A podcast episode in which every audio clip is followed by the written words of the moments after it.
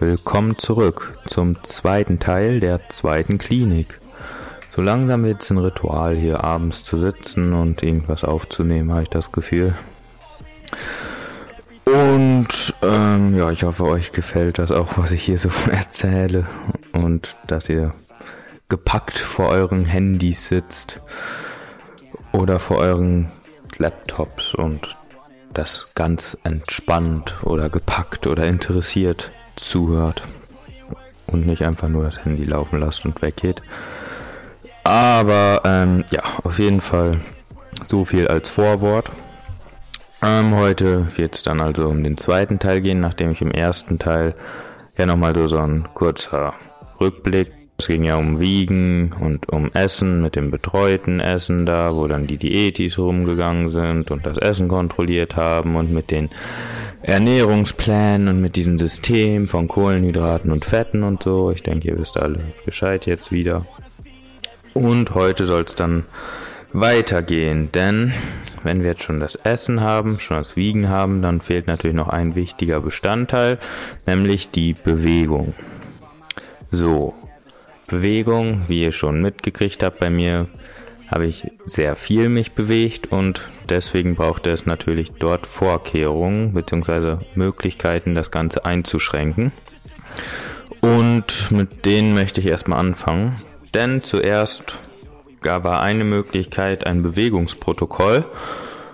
Und das möchte ich mal so vorlesen, denn es gab da verschiedene Spalten, nämlich Datum, Uhrzeit, Dauer, Art der Bewegung, Bemerkung, Selbsteinschätzung. Datum erklärt sich von selbst, die Uhrzeit und die Dauer auch einigermaßen, also wann die Bewegung war und wie lang die Bewegung gedauert hat. Dann Art der Bewegung ist auch klar. Dann Bemerkung äh, sind eher so Gedanken, die man dabei hatte oder vielleicht die Situation, wieso man sich da dann bewegt hat. Und Selbsteinschätzung, ähm, ja, wie man das Ganze empfunden hat. Und vielleicht einfach mal so kurz als Erklärung, wieso das Ganze überhaupt. Ihr müsst euch vorstellen, wenn man so einen Bewegungsdrang hat, was ja damit einhergeht, dass man viele Kalorien verbrennt und viele Kalorien verbrennen, Magersucht, immer dünner werden.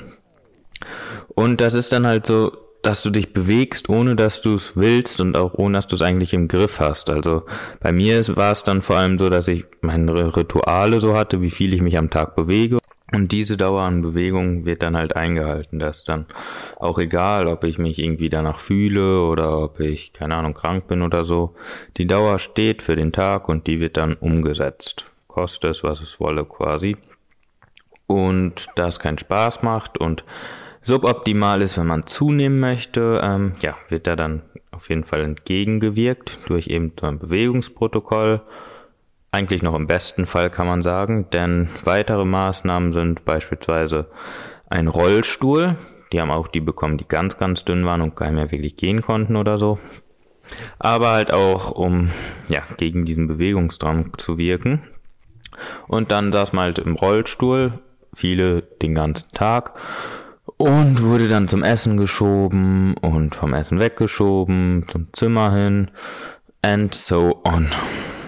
Ja, dann ähm, gab es die Möglichkeit, einen Monitor zu kriegen, den ich im Übrigen dann irgendwann bekommen habe.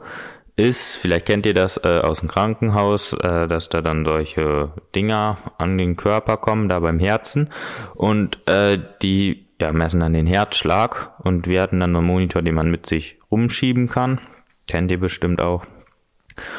Und ähm, ja, logischerweise erstmal, weil man dann an dieses Ding gefesselt ist quasi, kannst dich schlecht schon bewegen.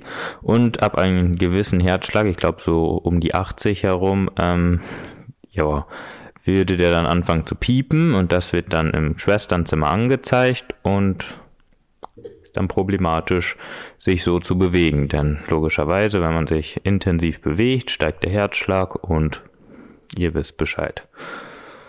So, das war dann, vielleicht wenn ich da nochmal kurz von erzähle, ähm, sehr hart auch diese Zeit, weil ich hatte ja diesen Bewegungsdrang und irgendwie ich musste mich bewegen, aber es ging dann einfach nicht. Und ja, das ist dann echt schlimm. Vor allem hatten die noch viele ältere Monitore, die man gar nicht richtig schieben konnte, weil die Rollen immer blockierten und so. Und das dann die ganze Zeit hinter sich herzuschieben, ey, das war so eine Qual. Vor allem war das dann noch gepaart mit Sitzpausen, also nach jeder Hauptmahlzeit musste ich eine halbe Stunde äh, meinen Schlüssel abgeben, dass ich nicht in mein Zimmer konnte, also schon vor dem Essen abgeben, dass ich dann direkt nach dem Essen die Sitzpause machen konnte, wo ich dann ja, in so einem offenen, es war gar kein Raum, so im Flur einfach saß, wo auch so Sofas standen und äh, Tische und so und ähm, ja, nicht in mein Zimmer konnte. Und im Flur sind natürlich, auf dem Flur sind ganz viele andere Leute, die dahergehen, Schwestern und Therapeuten und was weiß ich. Und so muss man da dann auch sitzen, hat man kaum eine andere Wahl, da sich irgendwie zu bewegen. Und ja, das waren dann so die Möglichkeiten, beziehungsweise so die Arten, die Maßnahmen, die ich hatte, um meinen Bewegungsdrang so einzuschränken. Gab aber auch noch andere Möglichkeiten, medikamentös zum Beispiel. Da war ich übrigens auch, weil es gab so einen äußerlichen Arzt, also einen externen Arzt, so wie wo ich manchmal hingefahren bin, andere auch, wo ich einen ADHS-Test gemacht habe, über mehrere Sitzungen, sag ich mal, verteilt, man so Fragen beantworten musste und sowas. Weil es liegt ja auch so ein bisschen auf der Hand, weil ADHS, das sind ja oft auch dann so Kinder, die schlecht konzentrieren können, nicht lange auf dem Platz sitzen können und sind ja ähnliche Symptome wie bei so einem Bewegungsdrang, wo du auch nicht lange auf dem Platz sitzen kannst und dich irgendwie bewegen musst und so. Aber ich weiß gar nicht, ob ich da je ein Ergebnis gekriegt habe, aber wenn, müsste der negativ ausgefallen sein. Aber auf jeden Fall der Arzt war auch dafür da, dass ich mit ihm dann, habe ich sogar, ähm, ja so drüber reden kann, ob ich irgendwie Medikamente kriege gegen diesen Bewegungsdrang. Und das habe ich dann nicht bekommen. Aber zu Hause kann ich mich da noch dran erinnern, habe ich einmal so ein Medikament bekommen und da war ich so am, ich sage jetzt lieber nicht, denn ja, da konnte ich nur noch auf dem Sofa liegen. Da ist man einfach so kaputt. Von daher, ich weiß nicht, wie es sich anfühlt, aber vielleicht vergleichbar mit so einem Kater nach dem Alkohol trinken oder so. Schreibt mir mal gerne, wenn ihr euch da auch so fühlt. Ich weiß nicht, wie es ist. Ja, und natürlich dann mit Thema Bewegung wurde dann auch bei den Diätassistenten besprochen. Dann wurden da Ziele gesetzt, wie viel man sich in der Woche bewegt. Was auch so ein bisschen komisch ist, weil, ja, Du sollst dich gar nicht bewegen, war nur so einen begleiteten Spaziergang halt mit äh, den Schwestern, was auch ein bisschen komisch war, weil da waren dann manche, da war so ein kleiner See und die laufen da so langsam, was heißt laufen, die, was, wie sagt man, ey, die schleichen da so langsam um diesen See, also wirklich ganz extrem langsam und jeder muss hinter dieser Schwester bleiben und ja um normales Gehtempo wieder zu erreichen. Und dann war es manchmal so extrem langsam, ja. Aber gut, das sollte dann eigentlich die einzige Bewegung sein, die man machen durfte, wenn man in der Stufe ganz weit unten ist.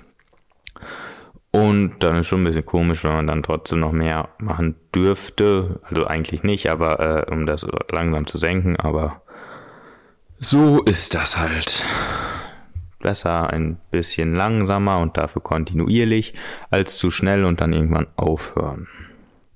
So, die Weisheiten werden hier heute auch noch rausgehauen. Dann kommen wir noch so ein bisschen zu Bewegung, was man später durfte.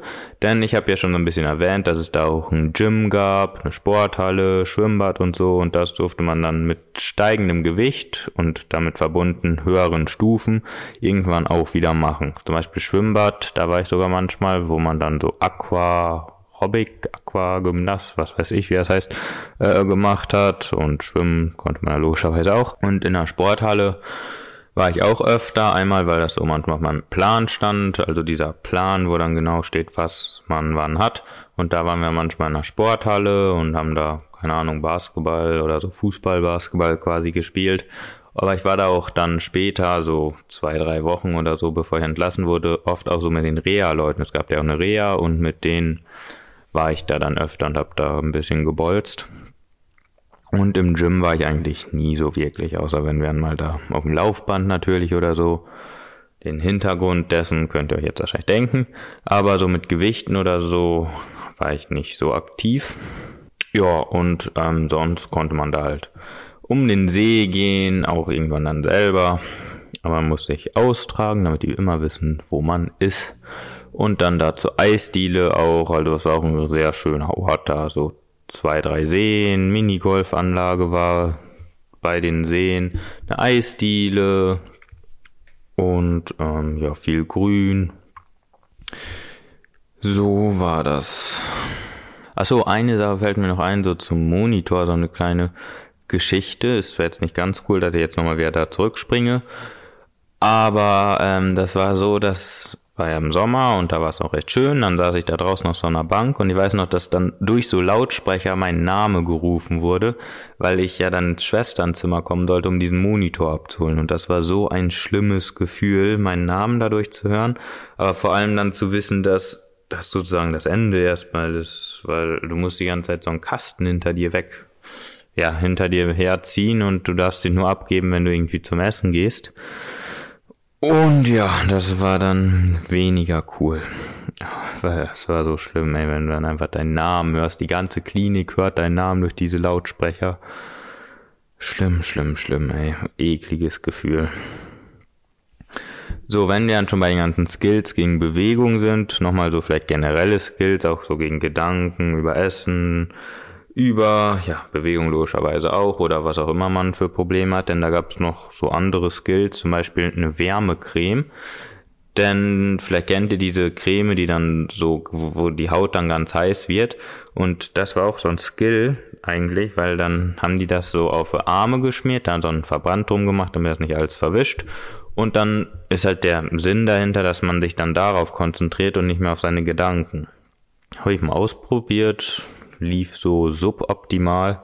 Aber viele hatten das sogar wirklich und schien auch zu helfen. Oder die hatten es nur, weil ein Verband cool aussieht, aber wer weiß. Dann natürlich Gespräch mit den Schwestern, einfach wenn man es hat, konnte man zum Schwesternzimmer. Ein Pfleger gab es auch, deswegen nennen wir ihn auch mal. ähm, und ja, mit denen dann reden, mein Problem ist bla und bla und bla. All das gleiche, was man Therapie macht, eigentlich nur mit den Schwestern. Was aber auch eher so ein Angebot ist, was aber kaum jemand wahrnimmt. Ich meine, keine Ahnung, das ist wie, ja, du kannst mir deine Probleme sagen, ich bin immer für dich da. Oder wenn was ist, schreib mal, aber wie viele schreiben dann wirklich? So, dann Boxen habe ich viel gemacht, weniger um Aggression loszuwerden, mehr um, ja, könnt jetzt weiterführen. Ich wiederhole es nicht nochmal. Und Schreien haben wir auch gemacht. Denn dann sind wir einfach draußen, ähm, so ein bisschen von der Klinik weggegangen, wo uns keiner so sieht. Und dann haben wir da einfach geschrien. Was übrigens eine voll heftige Übung ist. Macht das mal. Traut ihr euch in dem Moment, wo ihr das jetzt hört, im Haus, im Auto, was weiß ich, so laut zu schreien, wie ihr könnt. Ich finde das so faszinierend, weil da ist irgendwie so eine Blockade und selbst im Wald, wenn man ganz alleine ist, ist auch schon schwer, finde ich. Und wenn da noch ganz Zeit in der Ferne Leute sind, da klappt das so gut wie gar nicht mehr. Testet's mal gern aus, das ist echt interessant. Dann ähm, wollte ich so einen kleinen Fact sagen, der hier auch, glaube ich, jetzt ganz gut reinpasst. Denn wie gesagt, da waren ja auch so ganz dicke Menschen, die gar nicht mehr wirklich aus dem Bett kamen, aber auch so normal übergewichtige, sage ich mal, die auch noch Sport treiben konnten und so. Und dazu wollte ich einen Fact sagen, denn ich habe von denen mitbekommen, mit manchen habe ich mich ganz gut verstanden. Da war 2016, da war auch EM zu der Zeit, habe ich auch oft mit denen dann zusammen geguckt. Die waren aber auch schon erwachsen. Was heißt aber? Die waren schon erwachsen. Und von denen habe ich dann auch erfahren, dass die sogar ein Limit haben, wie viel die sich am Tag an Sport bewegen dürfen. Ich meine irgendwie eine Stunde oder so. Und das ist ganz interessant, weil in gewisser Weise macht das sogar Sinn. Ich habe da jetzt so ein bisschen mehr recherchiert auch zu, denn es steht ja für irgendwas. Also man nimmt zu, natürlich, weil man zu viel isst oder sich zu wenig bewegt oder im schlimmsten Fall beides. Aber das ist ja nicht die Ursache. Also die Ursache ist ja irgendwas Emotionales oder Psychisches oder so. Und wenn man dann so eine Sucht schon hat, ganz viel zu essen beispielsweise ähm, und gar keinen Sport zu treiben, ähm, ja gut, eine Sucht gar keinen Sport zu treiben. ja, auf jeden Fall, ähm, wenn man dann eine Sucht hat, irgendwie ganz viel zu essen oder so, macht das schon Sinn, ein Limit zu setzen an Bewegung, was man am Tag da machen sollte. Hört sich erstmal komisch an, weil die sollen ja abnehmen.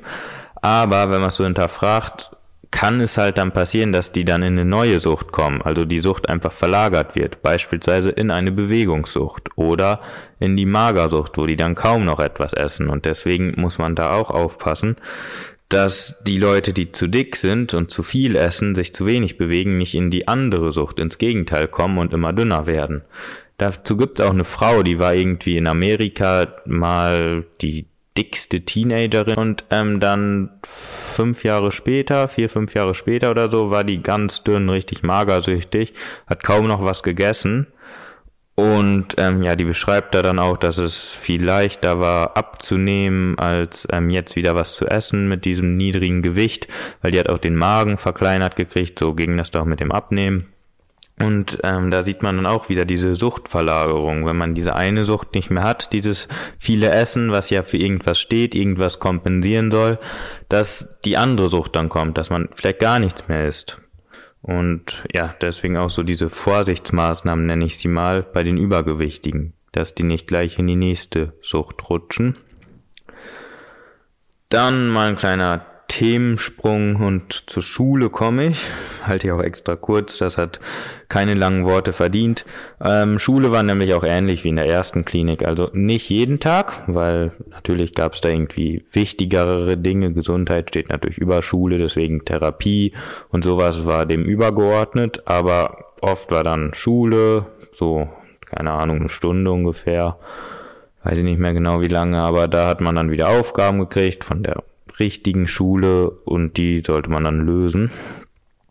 Was aber auch, ich werde nicht Kritik ausüben oder so, aber da hat man dann nicht so krass gelernt, weil man musste die nicht irgendwie zurückschicken, man musste keine Klausuren schreiben, was auch vollkommen richtig ist. Also in dem Zustand, in dem ich war, will ich nicht irgendwie eine Klausur schreiben oder mich groß um Schule kümmern. Deswegen war es schon in Ordnung und ich habe meine Aufgaben auch gemacht, aber sicherlich nutzen das auch welche aus, die es könnten in ihrem Zustand, aber dann nicht unbedingt viel machen. Aber jeder das sein. Dann das nächste große Thema, was ich heute noch ansprechen will, sind Therapien. Denn das ist sehr viel umfangreicher als in der ersten Klinik. Denn Einzeltherapie gab es da auch, gab es in beiden Kliniken und das ist dann auch so aufgebaut, dass man dann ja, über seine Probleme redet, die oft auch in der Kindheit entstanden sind. Viele psychische Erkrankungen haben in der Kindheit ihren Ursprung, deswegen die Kindheit ist sehr, sehr wichtig, prägt eigentlich schon das ganze Leben dann des Menschen.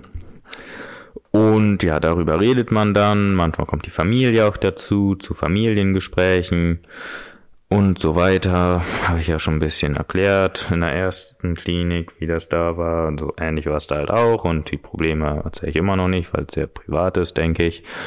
Dann ähm, Gedankenprotokoll kann man noch eben sagen zu Einzeltherapie, was so ein kleiner Unterschied war.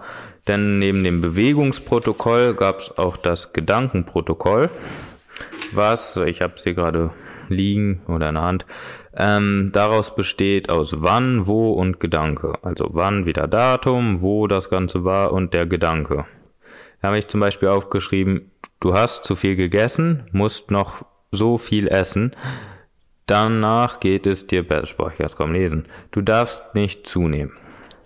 Also ich denke, das sind einfach so typische Gedanken, die so Magersüchtige haben. Ah, du musst noch so viel essen, dann kannst du das doch jetzt mal weglassen. Ah, du musst dich noch bewegen, weil du schon so viel gegessen hast und so weiter. Also eigentlich Gedanken, die all das erklären oder besser noch ausfüllen, was ich so die ganze Zeit erkläre. Dann ein großer Unterschied zur anderen Klinik, Gruppentherapie gab es da. Ja, Gruppentherapie. Erstmal komme ich zu den Gruppenregeln. Denn die lese ich jetzt nicht vor, was die alle bedeuten, weil es steht noch langer Text unter jeder Regel.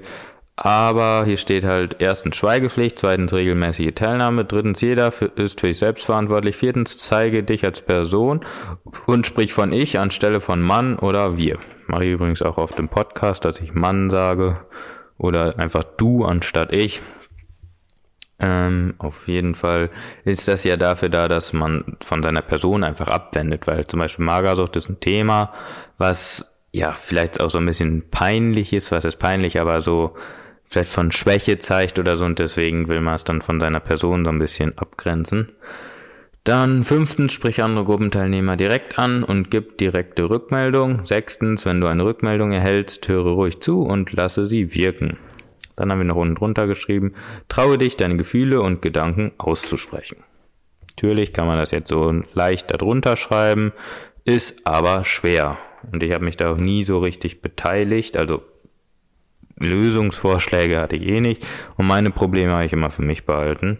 Und ich war auch kein Fan von Gruppentherapie, bin ich heute immer noch nicht, weil das Problem dabei ist, wenn andere ihre Dinge erzählen, womit die gerade nicht klarkommen und so, übernehme ich die irgendwie schnell für mich selber, dass ich dann deren Probleme habe, aber keine Lösung für die und ja, deswegen geht's mir noch schlechter und den anderen nicht unbedingt besser. Auch natürlich, weil sie erzählt haben, aber naja, auf jeden Fall konnte ich da auch nicht irgendwie wegbleiben. Es gab ja auch eine Teilnahmepflicht. Und Schweigepflicht ist natürlich dafür da, dass man nicht irgendwie Probleme anderer erzählt. Sonst erzählt jemand, ja, keine Ahnung, ich hatte Stress zu Hause, bla, dies, dies. Und dann gehe ich ja nicht zu meinem anderen Kumpel da und sage, ey, jo, kennst du die? Boah, ey, die ist so komisch, ey, zu Hause läuft. Ja gut, ich glaube, ich verstehe es. Weiß auch nicht, wie soll ich das gerade erkläre. Ähm, dann, ja, da hat man dann aber auch so Dinge erarbeitet. Es gab so eine Selbsthilfegruppe, also wo man sich dann getroffen hat und ohne Therapeut irgendwie gelabert hat und manchmal mussten wir so Dinge erarbeiten und ja, die Probleme dann bewältigen im besten Fall. So, dann kommen wir zur Kunsttherapie. Da lade ich euch auch nochmal was hoch, damit ihr auch mal seht, wie das da so war und was man da so gemacht hat. Denn das ist eigentlich so ein bisschen wie Kunst in der Schule. Manchmal hatte man so freie Themen, dass man so machen konnte, was einem gerade beglückt. Andererseits hatte man manchmal auch vorgeschriebene Themen, die dann natürlich auch so therapeutische Aspekte beinhalten und da sollte man dann halt Sachen zu basteln oder kleben oder schreiben oder was auch immer. Ich denke, das kann sich jeder ganz gut vorstellen. Wir waren sogar mal draußen und haben da so Folien zwischen Bäume gespannt und dann so Farbe da drauf spritzen lassen und solche wilden Sachen halt. Und diese gleiche Frau, die Kunsttherapie gemacht hat, hat auch Körperbildarbeit gemacht. Also, dass man sich dann mit ihr irgendwie trifft. Oft waren dann auch, was heißt oft, da waren auch noch andere bei. Und da hat man dann beispielsweise sich auf so eine Matte gelegt und so ein Seil um den Körper und dann ist man wieder aufgestanden, hat den Körper angeguckt und sollte dann sehen, boah, ich bin ja richtig dünn, ich muss zunehmen. Man kann es auch machen, dass man sich auf so ein großes Blatt legt und dann mit einem Stift nachzeichnet. Habe ich später dann bei einer anderen Therapie zu Hause ähm, auch gemacht. Denn dieser Wille auch, dass man immer weiter abnimmt, wird ja auch damit befeuert, dass selbst wenn man ganz dünn ist, nur noch aus Knochen besteht quasi, sich trotzdem im Spiegel anschaut und viel zu dick findet. Also dieses Körperbild, was völlig verzerrt ist. Und das soll halt diese Körperbildarbeit bezwecken, dass das Körperbild wieder einigermaßen normal wird. Dann gab's Musiktherapie, kann ich euch auch nochmal so ein Video vielleicht hochladen, denn das bestand eigentlich daraus, also das war Einzeltherapie, also nur mit mir und da haben wir ganz oft dann so Videos gemacht, in denen wir einfach so Musikinstrumente aufgestellt haben. Und dann gab's da so Tennisbälle und die habe ich dann so geworfen, dass das so auf jedes Musikinstrument dieser Ball drauf tippt und am Ende in so einen Behälter fällt. Ist jetzt schwer zu erklären, ich lade euch das Video auch mal hoch. Und das haben wir da dann die meiste Zeit gemacht, aber natürlich auch so mal Musikinstrumente ausprobiert und sowas. Dann gab's Tanztherapie, den Hintergrund, wieso ich diese gemacht habe. Ja, wisst Bescheid. Ähm, die gab es dann als Einzeltherapie oder Gruppentherapie. Ich hatte beides mal. Und ja, hat mal halt irgendwelche Tänze gemacht was ein bisschen komisch war, weil die Frau war jetzt nicht so eine coole Hip-Hopperin oder so, sondern eher so Oldschool. Und dann hat man auch eher so Oldschool-Tänze oft gemacht und auch so ein bisschen verrückte Sachen. Ja. Dann zwei Sachen, die eigentlich mehr oder weniger zusammengehören, nämlich autogenes Training und progressive Muskelentspannung geht, wie der Name schon sagt, in Richtung Entspannung. Und autogenes Training ist so, dass man irgendwo liegt und dann wird einem so eine Geschichte erzählt und dann soll man sich da hineinversetzen und so und ist dann quasi in einer anderen Welt. In so einer Traumwelt dann halt, wo man sich das vorstellt, was gerade erzählt wird. Vielleicht kennt ihr das auch. Und progressive Muskelentspannung ist halt, dass man dann bestimmte Muskelpartien irgendwie anspannt und entspannt und so sollen dann die Muskeln entspannt werden. Also bei dem einen liegt der Fokus mehr so auf den Geist, würde ich sagen, bei diesem autogenen Training, dass der entspannt wird und bei dem anderen so auf die Muskulatur. Und ich mochte autogenes Training auf jeden Fall lieber. Es war irgendwie entspannter und das war auch cool, dann so in diese Traumwelt einzutauchen. Und ja, auch einfach wahrscheinlich war es auch dafür da, um den Kopf frei zu bekommen von den Gedanken, dass man einfach woanders ist und sich auch selbst spürt, seinen gesamten Körper wahrnimmt, weil das war auch oft so, dass man dann spüren wollte, sollte die Atmung oder es alles ganz leicht wird oder so. Und ja, dafür waren dann diese beiden da, denke ich. Und das waren dann auch so die verschiedenen Therapieansätze, also sehr viel umfangreicher und umfassender als in der ersten Klinik mit ganz anderen Kategorien, wie beispielsweise auch diese Entspannungsebene oder auch Körperbildebene, weil es halt speziell auch auf Magersüchtige angepasst ist. Und so war dann der Tag auch recht gut ausgefüllt. Außer am Wochenende. Aber dazu komme ich dann nochmal in der nächsten Folge oder übernächsten, wenn es die geben sollte. Weil es gibt irgendwie noch so viel zu erzählen. Es war wie so eine eigene Welt, diese Klinik mit eigenen Regeln und das alles zu erklären dauert halt seine Zeit. Und ich denke, da macht es schon mehr Sinn, dass ich das in mehrere unterschiedliche Folgen aufteilt, als jetzt irgendwie eine Folge zu machen, die zwei Stunden geht oder so. Und deswegen halt, ja, ist es so, wie es ist. Und zum Schluss habe ich mir wirklich mal was überlegt, denn irgendwie, keine Ahnung, der Gedanke lässt mich die letzten Tage nicht mehr so richtig los. Und ich habe oft auch überlegt, wie umfangreich erzähle ich das jetzt und so. Und deswegen, ja, bin ich dann irgendwann zum Entschluss gekommen, dass ich einfach drauf losrede und das, was dann rauskommt, wird dann wohl das sein, was das Wichtigste ist. Denn es ist halt irgendwie komisch, weil so viele reden nicht über die Probleme, Depressionen und Magersucht und all die psychischen Probleme. Dabei ist das ja eigentlich die Ursache von fast allen Problemen. Denn wenn jemand übergewichtig ist, liegt das ja nicht daran, dass er zu viel isst. Also ja, daran liegt es, aber es ist ja nicht die Ursache. Die, es gibt ja irgendeinen Grund, warum er so viel isst. Und das ist meistens psychisch, wenn er nicht irgendwie eine körperliche Fehlfunktion hat oder so, die das begründet. Was aber bei sehr wenigen nur der Fall ist.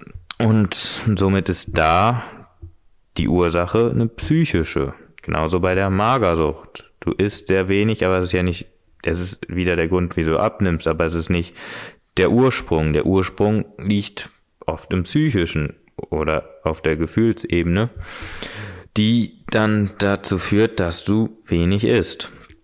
Und ihr kennt das doch auch, dass viele Krankheiten dann durch Stress bedingt sind, also auch wieder psychisch, durch Angst bedingt sind, auch wieder psychisch, durch, keine Ahnung, es gibt ja so viele Gründe, wieso es einem schlecht geht und so viele psychische Gründe. Dennoch sind psychische Probleme etwas, was man nicht ansprechen will.